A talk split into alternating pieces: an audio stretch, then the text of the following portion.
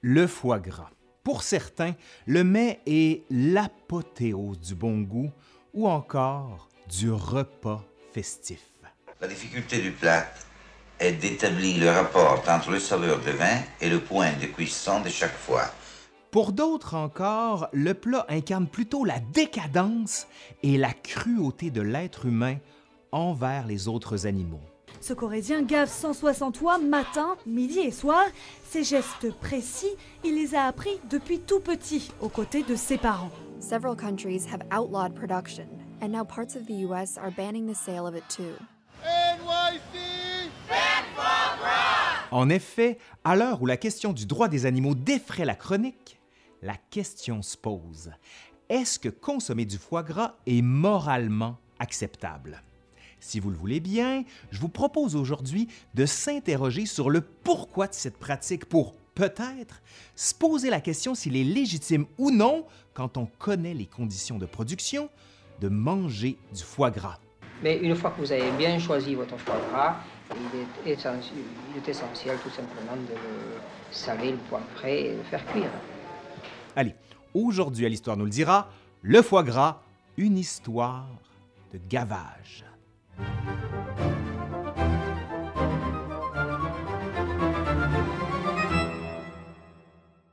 Voilà le secret du foie gras truffé. 50-50. Pas comme dans leur boîte merdique. Le foie gras s'insère dans une très longue histoire gastronomique. Le foie gras, qu'il soit d'oie ou de canard, est préparé depuis la haute antiquité. Les premières traces d'élevage d'oies et de leur gavage sont aussi vieilles que 2500 ans avant notre ère. Dans l'ancienne nécropole de Saqqara, près de la capitale royale de Memphis, les archéologues ont découvert un bas-relief datant de l'âge des pyramides, montrant clairement des hommes en train de gaver en bonne et due forme un troupeau d'oies.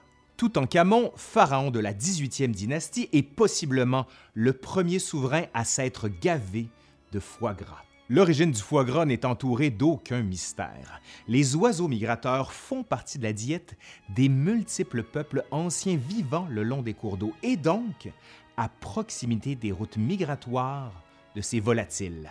Les oies, les cygnes, les canards, les cigognes et la plupart des oiseaux migrateurs sont considérés par plusieurs cultures comme des connexions entre les êtres humains et la demeure des dieux haut dans le ciel. En observant les oiseaux migrateurs, l'être humain a pu constater que ces oiseaux mangeaient avidement à la fin de l'automne ou encore à la fin du printemps. Avant leur migration, notamment pour nidifier ou accéder à de meilleures sources de nourriture durant la mauvaise saison, le poids des oiseaux augmente ainsi considérablement. Les bêtes abattues ou attrapées juste avant leur envol possédaient ainsi un foie grandement grossi. Une fois cuite, la riche saveur et la texture soyeuse de ces organes furent certainement remarquées et largement appréciées. Les oies et autres volatiles bien dodus ont assurément été appréciés pour leur graisse, un excellent corps gras pour la cuisson des aliments. Bien entendu, sans les techniques de gavage sophistiquées, le foie dégusté par les Égyptiens ne devait pas être aussi onctueux que ceux issus des élevages d'aujourd'hui. Il n'empêche qu'en 400 avant notre ère, l'offrande d'oie bien grasse était considérée comme suffisamment luxueuse pour être offerte au roi de Sparte, Agésilas, lors de sa visite plénipotentiaire en Égypte. Éventuellement, le goût des oies grasses et leur foie traversent la Méditerranée pour rejoindre la Grèce, puis Rome. Les anciens semblent avoir largement apprécié le mets délicat, tout comme la pratique du gavage des oies, comme l'atteste une large gamme de sources littéraires. Les Grecs et les Romains ont développé la pratique du gavage des oies. Ils utilisaient des figues séchées au lieu du grain. L'idée est alors de développer des foies avec des goûts plus doux et plus délicats. Une technique qui est également décrite dans De Coquinaria, l'art culinaire, une compilation de recettes romaines datant de la fin du 4e siècle. On y apprend notamment comment engraisser le foie des porcs. Le gavage a des racines égyptiennes, mais la première recette de foie gras qu'on possède est romaine. le foie gras parfumé aux figues entre tellement dans les mœurs que Pline l'Ancien, le naturaliste et l'écrivain, avançait que la recette était d'origine romaine. Pline attribuait à Metellus Scipio, le gouverneur militaire de la Syrie entre 49 et 48 avant notre ère, la paternité du plat. Certains chercheurs soutiennent que la pratique du gavage est arrivée dans le sud-ouest de la France durant la conquête romaine de la Gaule. D'autres soulignent que les Juifs chargés de s'occuper des troupeaux d'oies sont les premiers à avoir appris la technique du gavage alors qu'ils étaient en Égypte. La pratique se poursuit sous l'occupation romaine de la Judée. À partir de là, le foie gras se serait répandu vers d'autres terroirs à travers la diaspora juive. Le goût riche et la texture beurrée du foie gras et de la graisse d'oie offraient un gras de cuisson alternatif non laitier aux fidèles. La diète cachère interdit en effet de mélanger le lait et la viande. Peu à peu, la pratique d'élever et d'engraisser les oies et les canards pour leur foie riche et goûteux, ainsi que pour leur gras, leur viande et leurs plumes, va se répandre progressivement partout en Europe.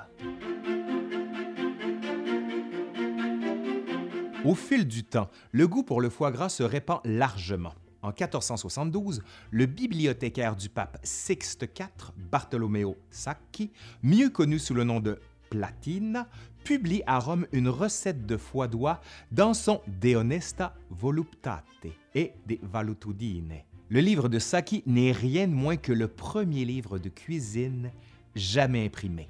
En 1581, un livre publié par Maxen Rumpolt, un cuisinier prisé parmi la haute société allemande du temps, propose plusieurs recettes à base de foie gras, dont un foie en croûte, une mousse de foie et une saucisse combinant du foie gras, du jambon, des œufs, du poivre et du chou vert.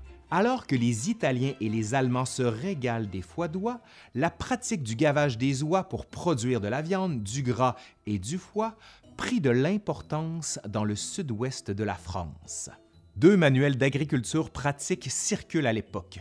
L'agriculture et la maison rustique de Charles Étienne, publié en 1560, et le théâtre d'agriculture, publié en 1600 par Olivier de Serres. Les deux ouvrages présentent alors les meilleures méthodes pour engraisser les oies. Une de ces méthodes est particulièrement étrange, mais surtout cruelle.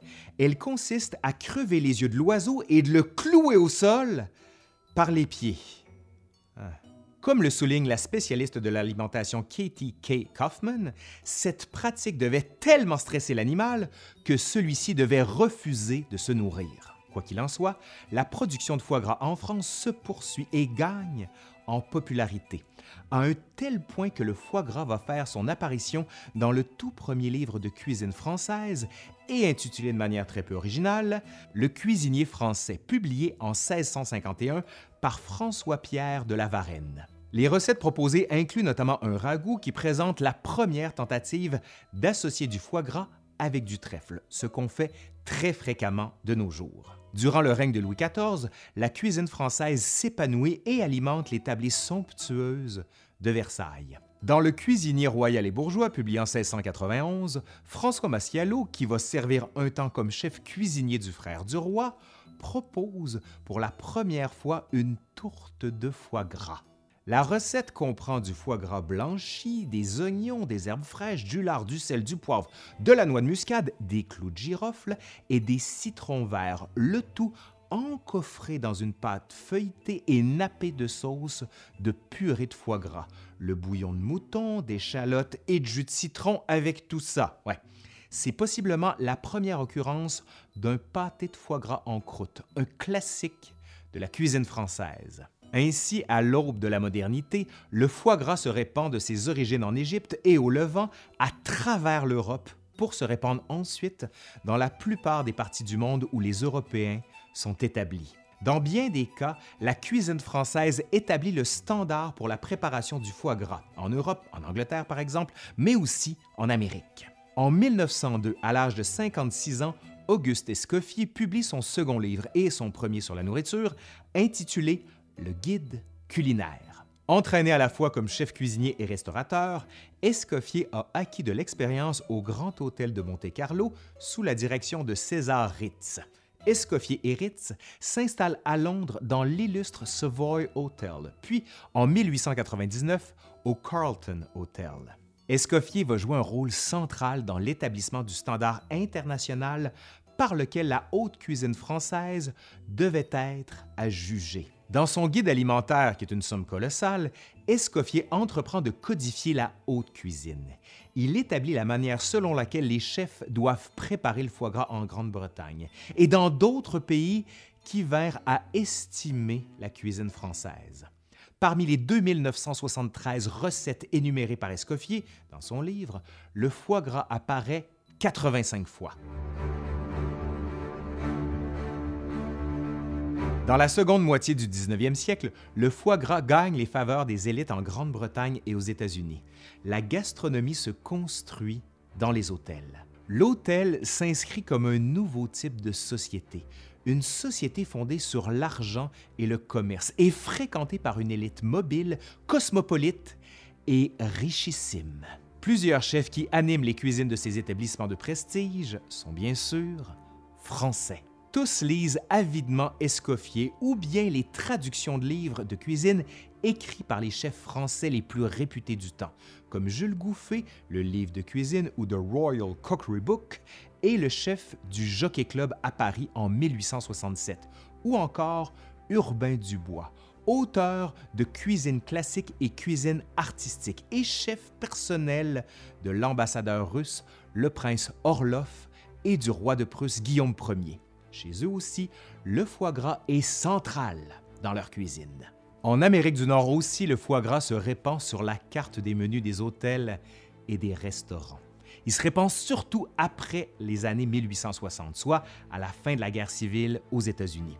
Aux États-Unis, justement, le goût du foie gras n'est pas nécessairement importé de France. Les fermiers d'origine allemande sont de bons amateurs d'oie grasse et de leur foie. Dans la plupart des échoppes des boucheries allemandes localisées dans les villes d'importance, sur la côte Est ou dans le Midwest, on propose du foie gras. À New York, le légendaire restaurant Delmonico propose à la carte de son banquet journalier du foie gras, en faisant l'étendard du repas festif. Le foie gras se trouve à tous les événements festifs d'envergure, bal, inauguration présidentielle, etc. Aujourd'hui, le foie gras est plus qu'un plat c'est un symbole. C'est un symbole de richesse, de luxe, de haute cuisine et une affiliation, comme on l'a vu, qui remonte au cours papal de la Renaissance et même du roi Soleil. C'est aussi un symbole du péché et de la cruauté des hommes envers les animaux. De nos jours, plusieurs chefs inspirés par des extravagances de la nouvelle cuisine proposent toute une gamme de mets mettant en scène le foie gras.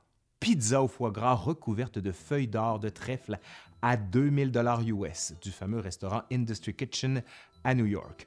Poutine au foie gras du pied de cochon à Montréal et crème glacée au foie gras et aux cerises d'Humphrey Slocum à San Francisco. Bref, on essaye plein de choses. Mais ce symbole du foie gras est aussi très contesté, parfois de manière violente. Plusieurs militants contre la cruauté envers les animaux s'attaquent aux établissements proposant du foie gras sur leur menu. These three activists shot more pictures of ducks clinging to life, this one too weak to hold its head up. They took four of the worst ducks to a veterinarian. Le combat des protecteurs des droits des animaux monte même jusqu'aux plus hautes instances législatives de différents pays. Bref, une histoire qui se poursuit au jour le jour. Donc, à travers ça, on peut se poser la question, est-ce qu'on mange du foie gras? Oui ou non? Est-ce que le traitement que l'on fait subir aux animaux est acceptable? Ben ça, c'est pas à moi d'y répondre. Allez, c'est fini pour aujourd'hui. J'espère que ça vous a plu. Si c'est le cas, vous savez quoi faire. Un pouce par en l'air, vous partagez, vous commentez, vous faites vivre la vidéo. Allez, je suis Laurent Turcot de l'Histoire nous le dira et je vous dis à la prochaine. Bye!